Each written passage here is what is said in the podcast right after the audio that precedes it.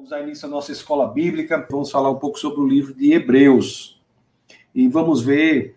É, é, aliás, essa tem uma aula que eu falo quando eu estou até.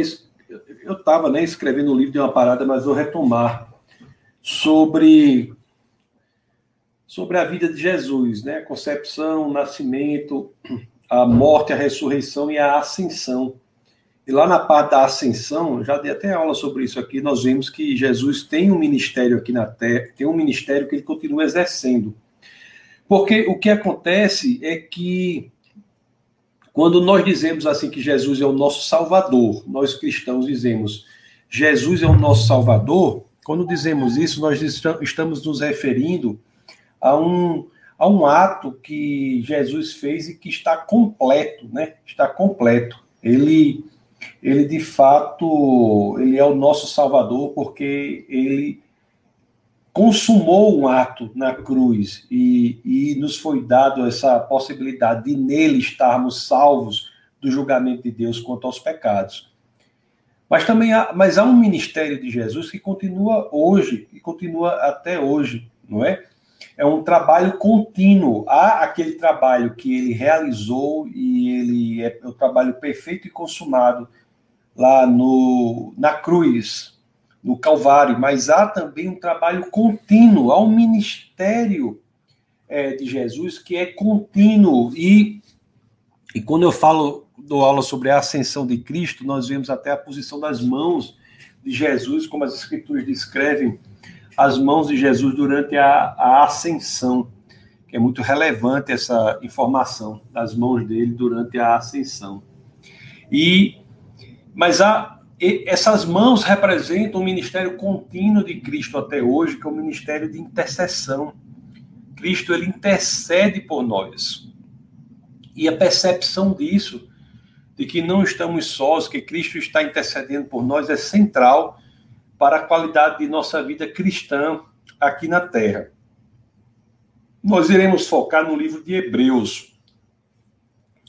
O livro de Hebreus, conforme vocês sabem, é um livro cujo, cuja autoria é, não é, é desconhecida, assim, não existe uma, uma tranquilidade para que nós possamos dizer que ele foi escrito pelo apóstolo Paulo, né? Muitos dizem que sim, outros tantos dizem que não. Eu tenho que lhe dizer que se foi, se foi, se houve autoria de Paulo ali, não foi ele quem, quem propriamente escreveu, né? Paulo, se foi ele, ele passou a ideia e alguém escreveu com o próprio estilo, porque o estilo do livro de Hebreus é muito diferente do estilo da literatura paulina nas escrituras. Mas, de qualquer maneira, o que é importante é que o livro de Hebreus é um livro inspirado. A inspiração não está no autor, a inspiração está no texto. É, tem até um vídeo muito importante para quem não viu ainda, lá no, no canal Defesa da Fé.tv, que é sobre como a Bíblia foi formada, né? e ali nós vemos que a inspiração está no livro e não está no autor. Então é de somente importância saber quem foi o autor do livro, já que o livro é inspirado independentemente de quem seja o autor. Mas uma coisa é certa, embora nós não é, saibamos exatamente é, quem escreveu o livro, pelo livro nós sabemos exatamente para quem ele foi escrito. Esse livro foi escrito é, para um grupo de seguidores, um grupo de cristãos que estavam é, vivenciando momentos difíceis e estavam, é, talvez, considerando a possibilidade de achar que a vida cristã é mais dura, mais penosa, mais difícil do que eles imaginavam. Interessante. É um livro que é escrito para um grupo de pessoas que considerava que a vida cristã aqui na Terra era mais dura, mais penosa, do que eles imaginavam. Era um grupo de cristãos e muitos dos quais haviam sofrido grandes é, problemas né, em relação, é, em razão da sua fé em Cristo. Haviam sido alguns, muitos colocados em prisões, outros tiveram suas casas confiscadas, sua propriedade confiscada. Isso estava abalando a fé deles. E hoje, você vê hoje em dia, né, a gente se depara com muitas questões também, mas não me parece que pelo no Brasil nada que se compare com isso. Em alguns outros países, sim. Alguns outros países, a opção pelo cristianismo representa colocar a própria vida em risco. Mas no caso do Brasil, nem de perto é assim, né? Nem de perto é assim. No caso do Brasil, os, as perseguições existem, mas as perseguições nem de perto se comparam com o que acontece em alguns lugares e acontecia ali, no século I, em que esses grupos é, de seguidores de Cristo eram fortemente atacados. Até hoje, não quero passar a impressão que até hoje não é assim, né? Até hoje é assim também, não, não só o é aqui no Brasil. Eu sempre digo que, aliás, só no século XX, mais cristãos foram mortos unicamente em razão da sua fé do que nos 19 outros séculos é, somados. Então, há vários países em que a posse da Bíblia, por exemplo, é um crime cuja pena é a morte. E ali estavam eles, né? Esses, esses, esses cristãos passando por tantas dificuldades e era natural que crescesse no coração deles um certo desencorajamento. E aqui na Terra também, hoje em dia, aqui no Brasil, na vida de tantos irmãos, há também isso, às vezes, um desencorajamento diante das dificuldades. Dificuldades. E aqueles cristãos lá para os quais o livro de Hebreus é, foi originalmente escrito estavam em um momento tão grave que estavam mesmo assim considerando, né? Considerando a ideia de que não aguentavam mais, não aguentavam mais. E o livro de Hebreus é escrito para encorajar o cristão desencorajado encorajar o cristão desencorajado. E parte significante do livro, do ápice do livro, é mostrar o trabalho de Cristo para os seguidores de Cristo. Mostrar o trabalho de Cristo para os cristãos. O explicar esses dois ministérios, não é? Que explica o ministério de Cristo quando ele completa o trabalho na cruz. Esse é um ministério que quase todo cristão conhece, um ministério perfeito, né? Está consumado. O ministério que é feito no Calvário, na cruz. Esse, esse é o ministério de Cristo. Mas há outro ministério também que é, é um trabalho contínuo, um trabalho contínuo, um trabalho de em que Cristo realiza hoje no céu. É um trabalho em que ele a cada momento está fazendo por nós. Não é um trabalho que acabou, é um trabalho contínuo esse segundo ministério dele. E ter o entendimento disso é, faz com que nós possamos crescer em encorajamento, mesmo nos momentos mais difíceis né, da nossa vida cristã, nos momentos mais difíceis da nossa vida cristã, porque quando estivermos passando pelas grandes dificuldades, nós podemos parar, trazer à memória o que Cristo faz agora por nós. E isso nos trará coragem em vez de desencorajamento. Isso nos trará os alicerces sobre os quais nós poderemos construir o castelo da perseverança. Isso trará para nós a percepção de que podemos ultrapassar as dificuldades se nós perseverarmos, porque aquele que é o Criador dos céus e da terra encarnou, veio à terra, morreu por nós em, em, um ministério que se completou. Mas ao ressuscitar e ascender aos céus, mantém um ministério contínuo de intercessão por cada um de nós. Nós aprendemos que Cristo está ali, uma ação contínua por cada um de nós e o que devemos fazer é fixar os nossos olhos nele. Lá em Hebreus mesmo, no capítulo 12, no verso 2, se vocês quiserem abrir, olha que as escrituras trazem assim, ó. Tendo os olhos fitos em Jesus, autor e consumidor e consumador da nossa fé. Não é? Ele, pela alegria que lhe fora proposta, suportou a cruz, desprezando a vergonha e assentou-se à direita do trono do Pai. Mas, olha, tendo os olhos fitos em Jesus, essa é uma mensagem muito poderosa que nós não podemos nos, nos esquecer. Então vamos entender esses dois ministérios, né? O ministério é, perfeito, acabado e o ministério que é contínuo de Cristo. Para tanto, eu peço que você abra as escrituras no livro de Hebreus. Vamos abrir no capítulo 7.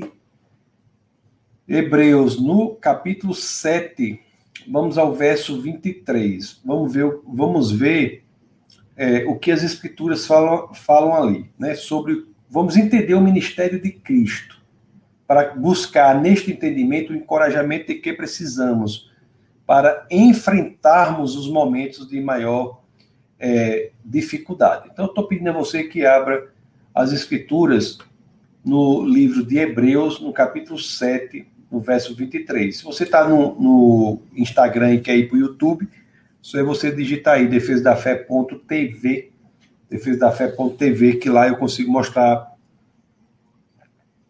a Bíblia para quem está acompanhando por lá. Se quiser ficar aí no, no Instagram, fique bem à vontade.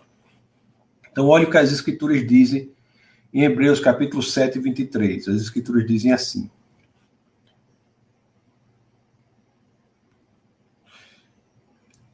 Ora, daqueles sacerdotes tem havido muitos, porque a morte os impede de continuar o seu ofício. Então, nós vemos aqui uma descrição interessante, não é? Nós vemos que havia sacerdotes que exerciam um ministério e não havia só um, havia muitos. E a razão de haver muitos é porque a morte impedia a cada um deles de continuar o seu ofício. Então, o homem antes de Cristo, no Antigo Testamento, vivia na dependência desses sacerdotes para que eles lidassem, os sumos sacerdotes, para que eles lidassem com o pecado, não é? Sumos sacerdotes que se destacavam das demais pessoas, até mesmo pelas roupas que usavam, não é? Roupas que usavam. O e cada um deles não conseguia se perpetuar, perpetuar, porque a morte os impedia de continuar e a vida e passar isso para outra pessoa. E há mesmo o, uma narrativa durante o Antigo Testamento, essa passagem dessa função do sumo sacerdote para outra pessoa. Lá no livro de Números, é, se você quiser abrir, é, vamos abrir lá, no livro de Números, no capítulo 20, no verso 22, nós vemos lá sobre a primeira passagem né, do, de, do sumo, de um sumo sacerdote para o filho em que as escrituras falam da morte de Arão, que é o primeiro sumo sacerdote, e quando ele morre aqui, se você quiser ler, você vai ler do verso 22 até o verso 29 aqui, você vai ver que ele passa, né, a, a, a ele, ele passa a função, ele morre passando a função, e a função de sumo sacerdote é passada para o seu filho Eleazar. É, é interessante que isso acontece na montanha, né? So, sobe é, Moisés, Arão e Eleazar sobem a montanha e, e o sacerdote Arão sobe com aquela roupa que se destacava, uma roupa, é, uma roupa de nobreza que se destacava. Ele sobe a montanha e lá na montanha é, Arão morre, o, o, o ministério é passado para o filho e quando voltam é outra pessoa que estava com aquela roupa o, a, o, sum, o exercício do sumo sacerdócio havia passado para o filho, porque a morte impediu Arão de continuar naquela função eternamente. A morte havia impedido. Arão, que havia exercido um ministério profundo, importantíssimo, mas que não havia sido capaz de vencer o limite imposto pela morte a morte fez com que Arão tivesse de passar o seu ministério para o seu filho. E esses, essas roupas suntuosas eram passadas de geração em geração, e muitos e muitos sumos, sumos sacerdotes se sucederam a Arão, que foi o primeiro, né? Foi o primeiro. Mas havia um, algo que iria acontecer. Algo que iria acontecer. O, algo que seria diferente. Se nós voltarmos aqui para Hebreus, no capítulo 7, deixa eu ver aqui o verso é, 27. Hebreus 7, 27, que você vai começar a entender que o ministério de Cristo é, em certo sentido, o aperfeiçoamento ao nível máximo, é, é, é atingir a perfeição daquilo para o que apenas apontava o belíssimo ministério dos sumos sacerdotes. Cristo é o sumo sacerdote perfeito. Então você veja que o ministério de Cristo aqui na terra é algo muito profundo. Se formos ler Hebreus 7, 27, é isso que eu estou convidando vocês para abrirem lá. Hebreus capítulo 7, no verso 27, abram as escrituras em Hebreus 7, 27. Olha, vocês vão, vão ver que as escrituras dizem assim. Hebreus 7, 27. As escrituras dizem assim. Ao contrário dos outros sumos sacerdotes, ele não tem necessidade de oferecer sacrifícios dia após dia. Primeiro por seus próprios pecados e depois pelos pecados do povo. Ele o fez um ele o fez uma vez por todas, quando a si mesmo se ofereceu. Você veja que o ministério de Jesus, aqui no livro de Hebreus, ele é explicado em referência ao ministério dos sumos sacerdotes e mostrando como o ministério dos sumos sacerdotes era frágil diante da perfeição que se deu em Cristo. Você veja que o trabalho dos sumos sacerdotes não era um trabalho fácil, não. Viu? Se você acha que era fácil, você está enganado. Era um trabalho, era um trabalho muito é, complicado, muito complicado. Sempre tinha que oferecer novos sacrifícios, porque sempre havia novos pecados. Sempre oferecia novos sacrifícios os sumos sacerdotes, porque o povo pecava novamente. Era um trabalho praticamente incansável dos sumos sacerdotes porque os sacrifícios tinham de ser feitos sempre. Os novos pecados apareciam, os novos pecados apareciam. Aliás, se você for analisar é, esta teologia do ponto de vista da arquitetura do tabernáculo, você vai chegar a uma conclusão bem interessante, porque a área principal do tabernáculo, a área em que o sumo sacerdote exercia a sua função, ela, ela tinha alguns mobiliários lá, né? Tinha uma, tinha como se fosse algo para iluminar, tinha, tinha mesa, mas se você procurar a área de atividade de ação do sumo sacerdote no tabernáculo, não trazia cadeira, não havia onde se sentar. Por quê? Porque o ministério do sumo sacerdote não era para ser finalizado. Ele não conseguia finalizar, nunca era finalizado. Mas aí, Deus, quando vem à Terra, na figura de Jesus Cristo, ele vai nos mostrar que a impossibilidade de finalização deste trabalho representado não só na arquitetura, né, no mobiliário do tabernáculo, mas na sucessão dos sumos sacerdotes, a começar por Arão, era nada mais do que uma representação mal feita que apontava para o exercício e o ministério perfeito que se daria em Cristo Jesus. Cristo Jesus é o sumo sacerdote que resolveria o problema da morte. Cristo Jesus é o sumo sacerdote que viveria para sempre é aquele ao qual aquela escritura que nós lemos que a morte interrompia o ministério do sumo sacerdote não se aplicava. Não se aplicava. Lá em Hebreus 7, 24, quando você entende isso, você entende isso, é que você vai entender o Hebreus 7, 24. O 7, 23 é a, é, é a referência a qual eu, eu fiz, eu falei aqui, a, a escritura a qual eu falei, a, me referenciei, mas eu, eu vou, vou ler para vocês de novo aqui, Hebreus 7, 23. Olha o que as escrituras dizem. Ora, daqueles sacerdotes tem havido muitos, porque a morte os impede de continuar em seu ofício. A morte era um impeditivo para os sumos sacerdotes continuarem no próprio ofício. Mas Hebreus 7:24 diz assim, ó: "Mas visto que vive para sempre, Jesus tem um sacerdote permanente." Olhe como Jesus é o aperfeiçoamento do ministério dos sumos sacerdotes, do ministério dos sumos sacerdotes. Se Hebreus 7,23 nos diz que a morte impede os sumos sacerdotes de continuar o seu ofício, a vida de Jesus, de Jesus de Nazaré, ela nos apresenta um sumo sacerdote que venceu a morte. Um sumo sacerdote que quebrou as amarras da morte. Um sumo sacerdote que conquistou a morte com o seu poder, quebrou o poder da morte.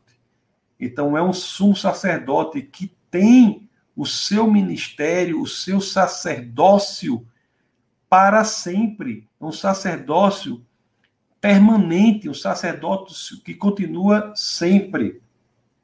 E é interessante que nos. É, no verso 27, né, que como você está vendo na tela aqui no YouTube, se você está no YouTube, defesafé.tv, em Hebreus 7, 27, nós vemos isso, ó. Ao contrário de outros sumos sacerdotes, ele não tem necessidade de oferecer sacrifício dia por dia, primeiro por seus próprios pecados e depois pelo pecado do povo.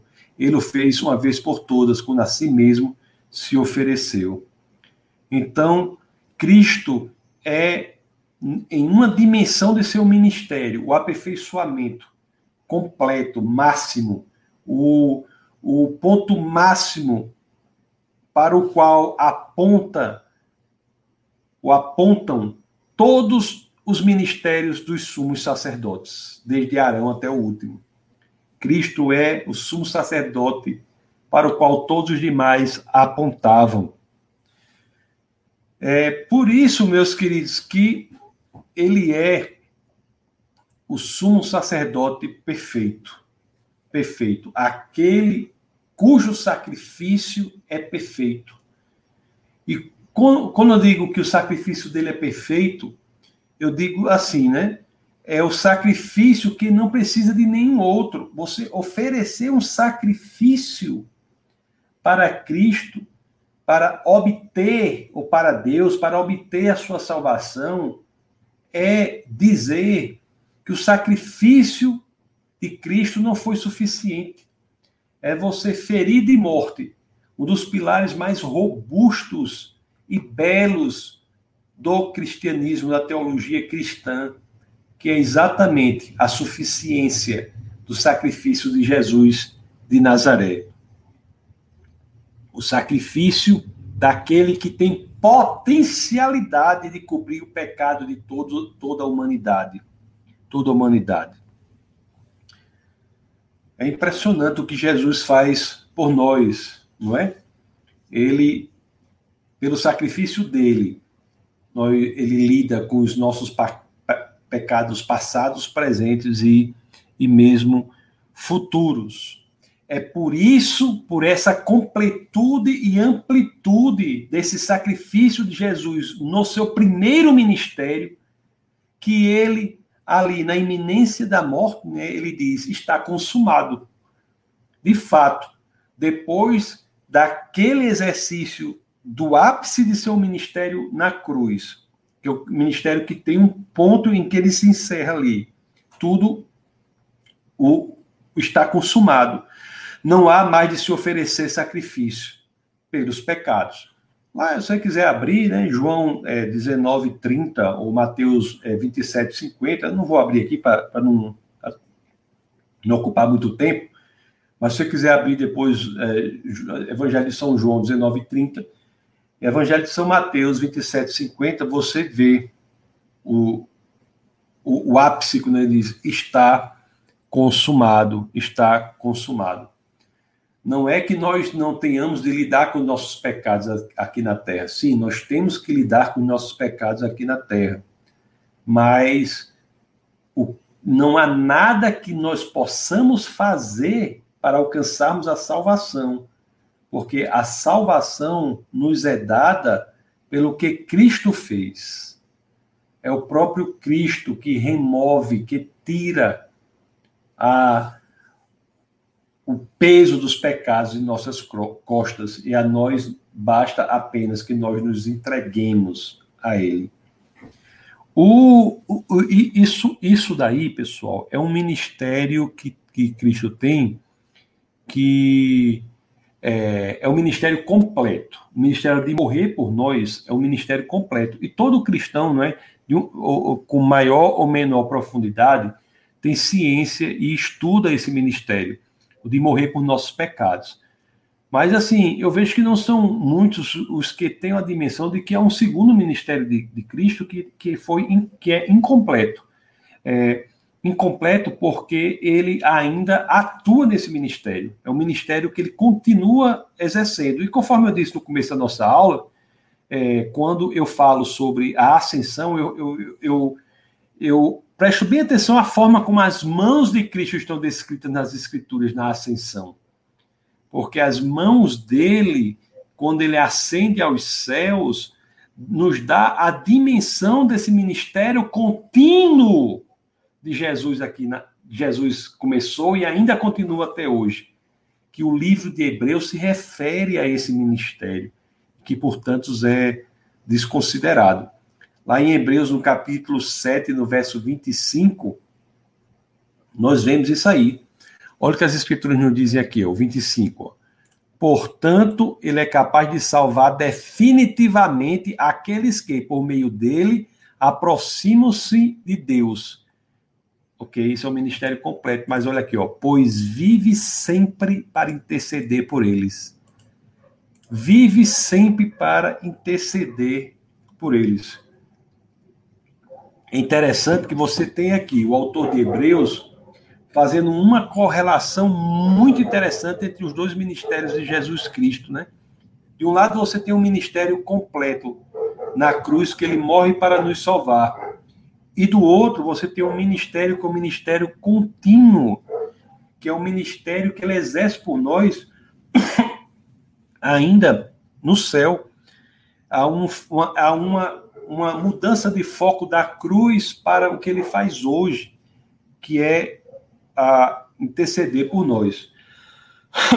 Conforme eu disse, muitos têm um entendimento muito, é, até mesmo profundo do ministério de Jesus na cruz, mas nós temos que ter um entendimento do ministério presente dele hoje em dia, que é o de interceder por nós.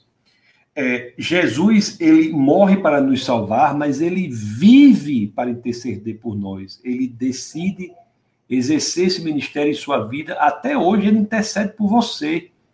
A intercessão de Cristo é um ato contínuo, um ato que acontece hoje em dia. Interessante que muitos sabem o que Jesus fez no passado, foi morrer na cruz, muitos sabem o que Jesus fará no futuro, que é voltar, né, para nos resgatar, res... é, no julgamento final, mas muitos não sabem o que ele faz hoje. Muitos sabem o ontem e o amanhã, mas se esquece do hoje. O hoje é o exercício ministerial de Cristo na intercessão pelos santos. Na intercessão pelos santos. Intercedendo para que possamos vencer as dificuldades, vencer as, as lutas, é, vencer as tentações, para que nós possamos triunfar em glória e estar na presença do Pai, é, manter a nossa salvação. Então, ele intercede por nós pra, para que possamos passar pelas dificuldades e pelas lutas. E veja a importância disso para a vida do cristão quando ele está passando por dificuldades. Você saber que Jesus está intercedendo por você. Intercedendo por você. O é, Jesus eu li um autor que falava da, de uma imagem muito forte né, desse, da, do Ministério de Intercessão de Cristo por nós, que é aquela passagem lá de, de Pedro, quando ele nega, nega Cristo três vezes, que, e, quer dizer, ele, ele diz, né, diz a Jesus que nunca negaria, e Jesus sabia que, que ele não aguentaria a pressão, ele ia negá-lo três vezes antes mesmo do galo cantar, não é isso? E, mas interessante que Jesus diz que que ora, intercederá, orará por, por Pedro. E, e, e, isso é muito forte, né? Nós temos a ideia de que o próprio Deus encarnado intercede, orando por nós. Lá em Lucas, no capítulo 22, dos versos 31 a 32, nós temos essa passagem. Deixa eu abrir aqui para você. Lucas, capítulo 22, do 31 ao 32, nós temos essa passagem. Olha, Simão, Simão, Satanás pediu vocês para peneirá-los como trigo, mas eu orei por você, para que a sua fé não desfaleça. E quando você se converter, fortaleça os seus irmãos. O que, o que sabe o que é mais interessante aqui, se nós pensarmos? Você está vendo aqui que Jesus não orou para que Simão não caísse, né?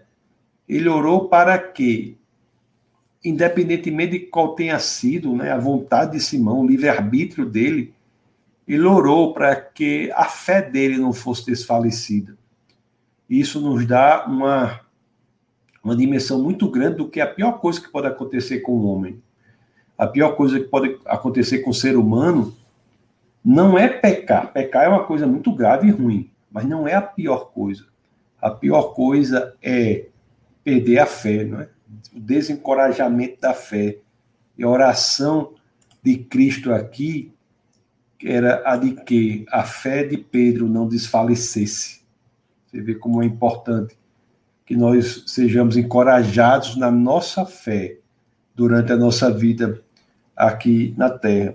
E, e, e foi o que aconteceu, né? O, o Simão caiu, Simão Pedro, né? Caiu passou por tudo aquilo que vocês sabem, mas eventualmente, mais na frente, ele recupera a sua fé e ele, ele nós sabemos que a oração de Cristo foi essencial para isso. E não é uma oração que é feita só por por Pedro, é uma oração que é feita por todos os santos, por todos os cristãos, por todos que entregam a vida a Jesus.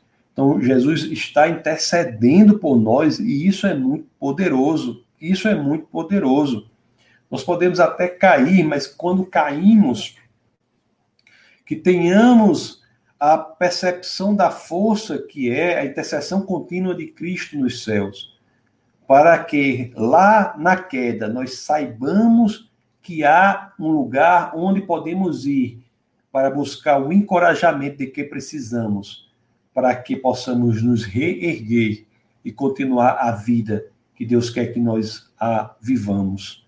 Então, Jesus, ele é aquele ponto no qual devemos ter o nosso foco para que possamos sair dos momentos mais difíceis da nossa existência. E eles o há, e há os momentos assim, né? Momentos difíceis há, existem, mas há a saída, que é Jesus Cristo, que intercede continuamente por nós. O, o que Jesus fez por Pedro, ao interceder e orar por ele, é apenas um exemplo ou um indicativo do que ele faz por você, do que ele faz por mim e do que ele faz por você. E nós não podemos viver de forma ignorante quanto a isso. Não podemos fingir ou ignorar algo que pode revolucionar a nossa existência. O Jesus de Nazaré, ele ele dá a saída, né? Ele dá a saída. Ele dá, ele intercede por nós para que nós tenhamos a possibilidade de vencermos os desafios daqui da terra, né? E termos a tranquilidade, a paz que só são encontradas no céu ao lado do, do Pai. Bom, o Jesus Cristo, ele é o nosso sumo sacerdote, como eu havia dito, não é? Mas é um sumo sacerdote que interessante que o sumo sacerdote do Antigo Testamento, ele levava sobre o peito uma como fosse uma placa assim, um negócio assim com 12 pedras, né, representando as 12 tribos de Israel nome, como uma forma de relembrar, nomear as tribos de Israel. Mas isso é uma maneira ainda não perfeita do que o sumo sacerdote perfeito faz. O sumo sacerdote perfeito, que é Cristo, é aquele que não apenas sabe nomear a região onde você nasceu, ele sabe quem é você, ele sabe o seu nome. É, nada escapa, foge à atenção de Jesus Cristo. Ele é alguém que intercede por nós, ele fala perante o Pai a nosso respeito. As suas palavras têm poder, suas palavras são ordens no céu. E ele conhece o nosso nome. Nós não podemos é, viver aqui na Terra sem essa dimensão, sabe, pessoal? Sem essa percepção dessa realidade espiritual extremamente profunda que nos proporciona o cristianismo. O, você já imaginou assim Cristo intercedendo por você a cada momento? Quando você está numa dificuldade, você imaginou que Cristo está intercedendo por você? Está passando por situações, às vezes você não sabe como sair delas, por grandes dificuldades, grandes desafios. Às vezes você olha para um lado, olha para o outro, não sabe o que fazer. Mas nesses momentos você já trouxe à sua memória o que as Escrituras lhe, lhe, lhes garantem. É, vocês já trouxeram à sua memória o que as Escrituras lhes garantem, que, que Jesus está nesses momentos e a cada momento intercedendo por você, orando por você, orando como ele orou por Pedro, para que seja o que for que aconteça, que possamos manter a fé, não para que a nossa fé não desfaleça, que o, o desencorajamento não tome conta de nós. Ele ora por isso, não é? E, e isso muda a nossa vida, pessoal. Isso muda a nossa vida. Isso isso faz quando nós temos essa assim concepção genuína em nosso coração, né, de que não estamos sós, que as Escrituras nos garantem que Jesus, o Deus encarnado, tem um ministério que não acabou, que é contínuo, que é o ministério de interceder por nós. Isso faz com que nós possamos encontrar, nós encontremos força, encontremos aquilo de que precisamos, encorajamento para vencermos as situações e momentos mais difíceis da nossa existência. Se Jesus morreu para a nossa salvação, ele vive hoje para este propósito específico de intercessão pelos santos. E se você entregou sua vida ao Senhor e não tem essa é, dimensão, você é preciso que você tenha. O, uma vez um, um, eu li, interessante, foi um pastor pastor que escreveu isso. Ele dizia assim, ó, no livro dele, olha só que coisa curiosa, vocês vão ficar, achar bastante interessante. Porque o, o pastor, ele escreveu assim, ó. Ele disse que é das maiores. O pastor, imagina um pastor dizendo isso. Ele diz, uma das maiores dificuldades da minha vida, né? O pastor dizia é, é orar, orar. E o pastor dizia que muitas vezes ele achava que a oração dele era fraca, era uma oração sem efetividade, e às vezes ele orava e ficava até em dúvida sobre o que pedir. Ele não sabia o que era melhor para ser pedido. Ele não sabia. O pastor dizia: "Eu não sei, eu não sei orar. Eu não sei orar". E ele dizia: "Será que minha oração faz alguma diferença?" Interessante que é um pastor que escreveu isso, né? E eu fico imaginando, será que alguns de nós não podemos ter essas mesmas dúvidas, né? Quanto à nossa oração, nossa oração? Aí eu fico, aí sabe qual é a maravilha do cristianismo? É que quando nós temos a percepção em nosso coração de que Jesus está intercedendo por nós, está orando por nós, uma consequência disso, um corolário disso, é que não há oração fraca quando é feita em nome de Jesus. quando nós oramos e ao final nós dizemos em nome de Jesus, amém, isso não são apenas palavras, palavras, palavras, né? Como dizia lá o, o personagem de Shakespeare lá, Polônios, dizia para Hamlet. Aliás, Hamlet que disse para Polônios, que lia apenas palavras, palavras, palavras. Não são apenas palavras, palavras, palavras. Não. Quando oramos em nome de Jesus, nós temos a percepção de que, por mais fraca que você ache, desarticulada que você ache, inefetiva que você ache que seja a sua oração, quando é feita genuinamente no nome de Jesus, daquele que intercede por você, a sua oração ganha proporções que você não tem, em, em, não tem dimissão de quais sejam. O, o apóstolo João, ele teve muitas é, visões, né? O apóstolo João teve muitas visões. E uma dessas visões aí que ele teve foi nos ensina muito sobre isso, sobre quão maravilhoso é Jesus, até mesmo quando diz respeito às nossas orações. É, vamos ler, abra, em Apocalipse. O apóstolo João escreveu, né? Apocalipse, capítulo 8. Vamos ler dos versos 3 ao 5. Olhe essa imagem, essa visão que o apóstolo João teve. Deixa eu colocar aqui para você aqui. Olha essa imagem aqui, peraí.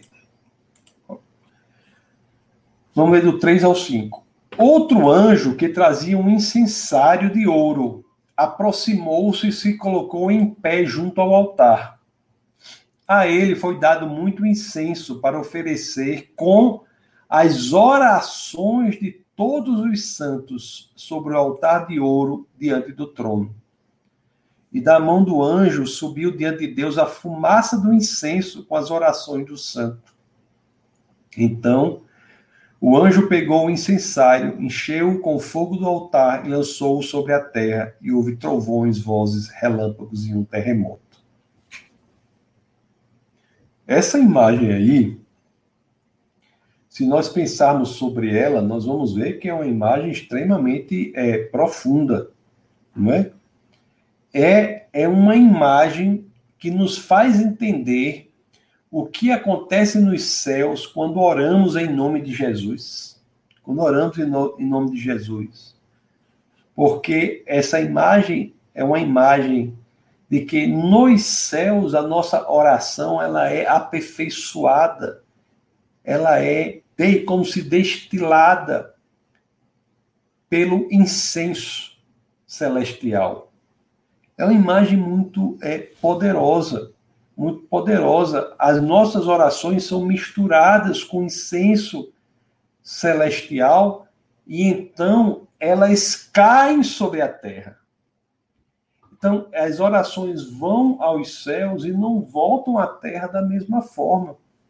Olhe mais uma vez essa imagem aqui, ó. Vamos ler de novo para você entender o quão poderoso isso é. Outro anjo que trazia um incensário de ouro aproximou-se e colocou em pé junto ao altar. A ele foi dado muito incenso para oferecer. A ele foi dado muito incenso para oferecer com as orações de todos os santos. É a minha oração, a sua sobre o altar de ouro diante do trono, e da mão do anjo subiu diante de Deus a fumaça do incenso com as orações dos santos.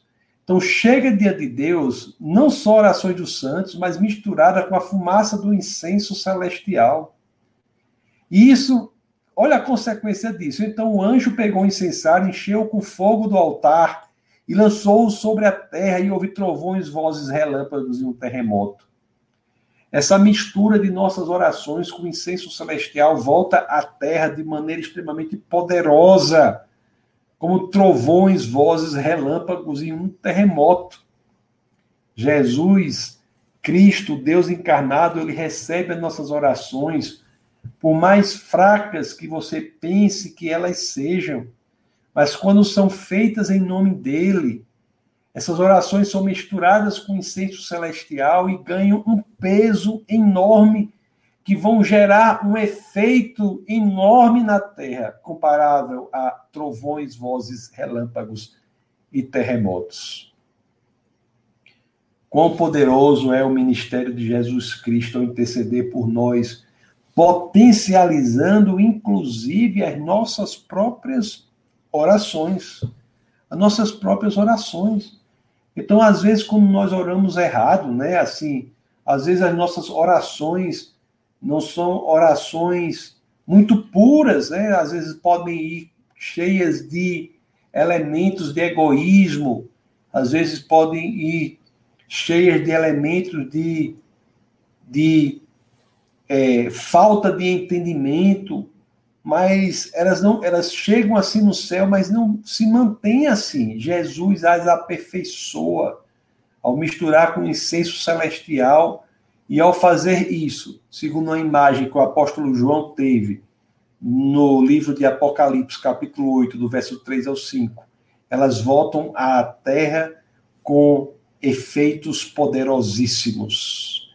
Jesus purifica ao interceder por nós as nossas próprias orações, elas voltam à terra com efeitos poderosíssimos, poderosíssimos. Então nunca subestime a sua oração, mesmo que você ache que seja uma oração sem muito efeito. Nunca subestime o poder da sua oração.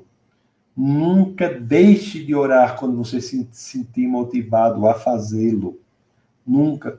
Nunca deixe de dizer o que você quer dizer, tem que dizer em oração. Mesmo que você não tenha um articulado elaborado das palavras, uma articulação elaborada das palavras, mesmo que você ache que a sua oração não parece ser bonita, isso é de só menos importância diante da realidade espiritual que as Escrituras nos trazem ao dizer que Jesus de Nazaré intercede por nós, inclusive aperfeiçoando as nossas orações para que elas tenham poder radical, veemente na sua nos seus efeitos aqui na terra. Isso é muito bonito, né? Muito bonito isso, isso nos dá muito encorajamento para orarmos, buscando não apenas as palavras bonitas, né? As palavras bonitas são de só menos importância, que devem buscar a sinceridade do coração ao orarmos para o Senhor. O, portanto, quando nós formos orar, que oremos em nome de Jesus, em nome do nosso Senhor e Salvador Jesus Cristo. Oramos para o Pai, em nome de Jesus e com a ajuda do Espírito Santo. É, essa é a oração bíblica, a oração correta. É a oração para o Pai, em nome do Filho, com a ajuda do Espírito Santo. E se você ora para o Pai, se você ora com sinceridade para o Pai, em nome do Filho, com a ajuda do Espírito Santo, eu já posso lhe dizer que você nem se preocupe, que essa oração é poderosa, independentemente de quais sejam as palavras que você utilize ou a articulação delas. Se ela for sincera e feita dessa forma, ela, só, ela será poderosíssima. O, então, esse ministério que não acabou, que é contínuo de Cristo nos céus, intercedendo por nós, também tem esse efeito de tornar as nossas orações efetivas. Não sei se você já pensou sobre isso. Nossas orações, quando sinceras e feitas em nome de Jesus para o Pai com a ajuda do Espírito Santo, são efetivas, porque Cristo intercede por nós. Cristo intercede por nós e nos representa perante o Pai. O, no Antigo Testamento, né, eu já disse para vocês, né, os, os sacerdotes usavam aquelas pedras representando as, as tribos de Israel, mas Jesus não precisa disso. Ele sabe o seu nome. Ele sabe o seu nome. Jesus é a perfeição para onde apenas apontavam os sumos sacerdotes. Jesus é aquele que lhe garante que seu nome é conhecido nos céus. Mas será que nós vivemos mesmo com essa perspectiva, né? com, essa, com essa certeza, com essa convicção em nosso coração? Será? Será? Será que você sabe que seu nome é conhecido no céu? Ou seja, quando você morrer, quando você chegar no céu, você não será um estranho lá. Você receberá uma, um abraço celestial daqueles que, já, que estão esperando por alguém que conhecem. Você é conhecido lá nos céus. Existe uma, uma imagem aqui muito poderosa que é escrita por um profeta séculos e séculos antes de Cristo. O profeta Isaías, escrita por profeta Isaías, oito séculos antes de Cristo. Está lá em Isaías, no, no, vamos abrir no capítulo 49. Isaías 49. Isaías. Essa, essa, essa é uma imagem poderosa também, viu, pessoal? Está lá Isaías no capítulo 49, vamos ler os versos 15 e 16 também. Isaías 49, versos 15 e 16. Veja, veja que imagem poderosa, escrita pelo profeta Isaías, né, oito séculos antes de Cristo, mas que já nos fala dessa realidade de sermos conhecidos no céu. Olhe, e, olhe como dizem as escrituras aqui, vamos ver os 15 e 16. Deixa eu compartilhar com vocês. Vocês que estão no YouTube, defesa da fé.tv. Olha o que diz aqui, ó. Haverá mãe que possa esquecer seu bebê, que ainda mama e não ter compaixão do filho que gerou? Embora ela possa esquecê-lo, eu não me esquecerei de você. Veja, eu gravei você nas palmas das minhas mãos. Seus muros estão sempre diante de mim. Isso aqui é, é uma, uma promessa muito forte né, de Jesus de Nazaré de Deus. Eu falo de Jesus, explica o Deus encarnado. Isso aqui foi escrito oito séculos antes do nascimento de Cristo. Mas Cristo não vem a existir no seu nascimento, ele existe desde sempre. Então você vê que isso é muito poderoso, isso é muito poderoso. Não é? a, a, o, o advento da cruz, ele explica muito do que está aqui. Não é?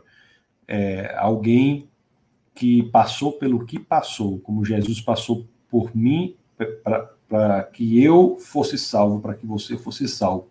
Qualquer um que entregar a sua vida a ele seja salvo. Alguém que teve suas mãos pregadas na cruz, teve, foi chicoteado, e o maior sofrimento que ele teve não foi o físico, mas foi levar sobre si todos os pecados da humanidade sem nunca ter pecado. Alguém que passou por tudo isso jamais irá se esquecer de nós. E para que nós vivamos plenamente a nossa existência aqui na Terra, é importante que nós tragamos isso à nossa memória sempre que nos sentirmos desencorajados. Não só o trabalho completo de Cristo morrendo por nós, mas o trabalho contínuo de Cristo. Não só o trabalho de ontem de Cristo, que morreu por nós, mas o trabalho de hoje de Cristo, que é o trabalho de interceder incansavelmente por cada um de nós. Isso é fundamento, alicerce, base sustentáculo da nossa confiança, da nossa segurança e da nossa esperança. Há um Deus encarnado que conhece a mim conhece a você e que intercede por nós nos momentos mais difíceis porque passamos, nos momentos mais delicados porque passamos. Ele intercede por nós.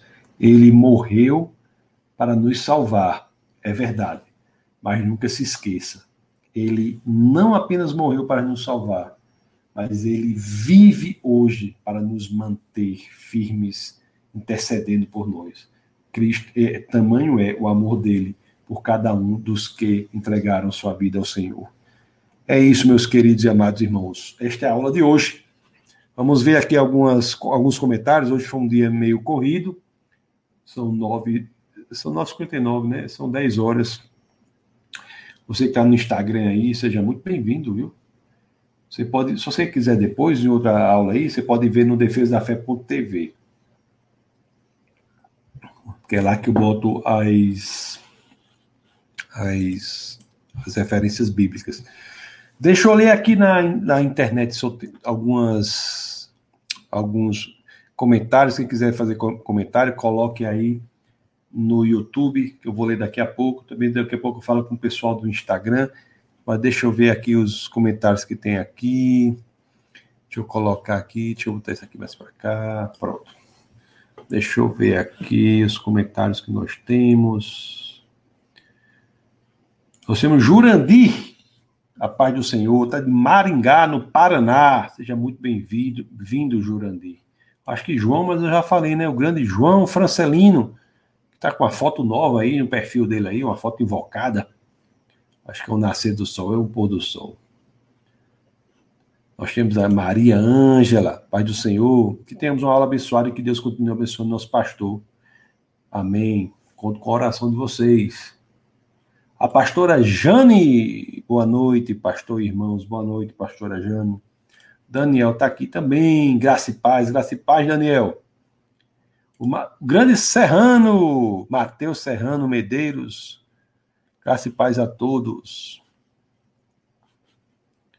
Maria Borges, uma boa noite na paz do Senhor.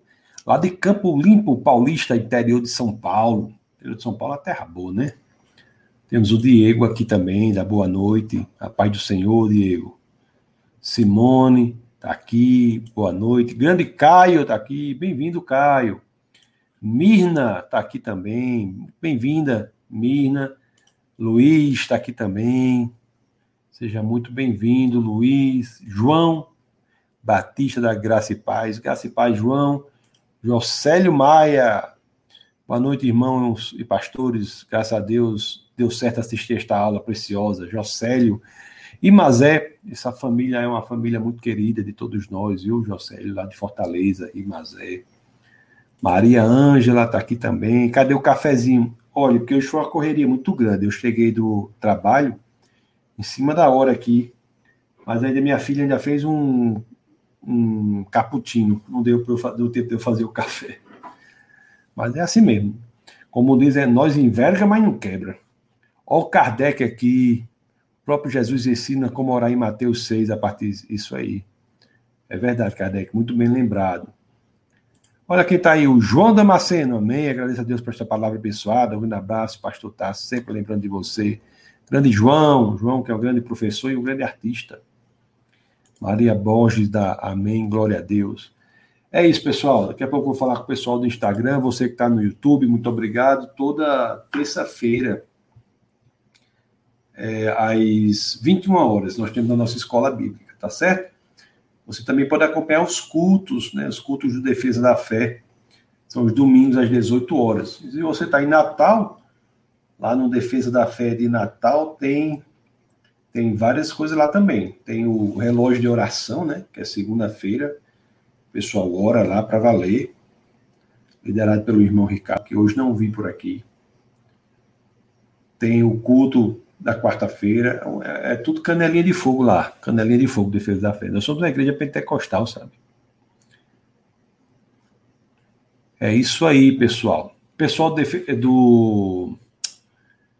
Como é? O Torquato está aqui também, da paz do Senhor. Maria Borges, da Amém, glória a Deus.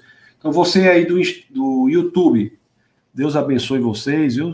Poderosamente e que vocês nunca se envolvam-se com o defesa da fé, né? graças a pessoas como você que nós conseguimos atingir ainda mais pessoas.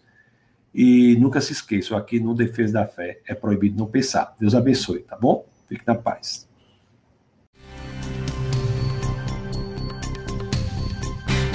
Essa foi uma produção do Ministério Internacional Defesa da Fé, um ministério comprometido em amar as pessoas abraçar a verdade e glorificar a Deus. Para saber mais sobre o que fazemos, acesse defesadafé.org.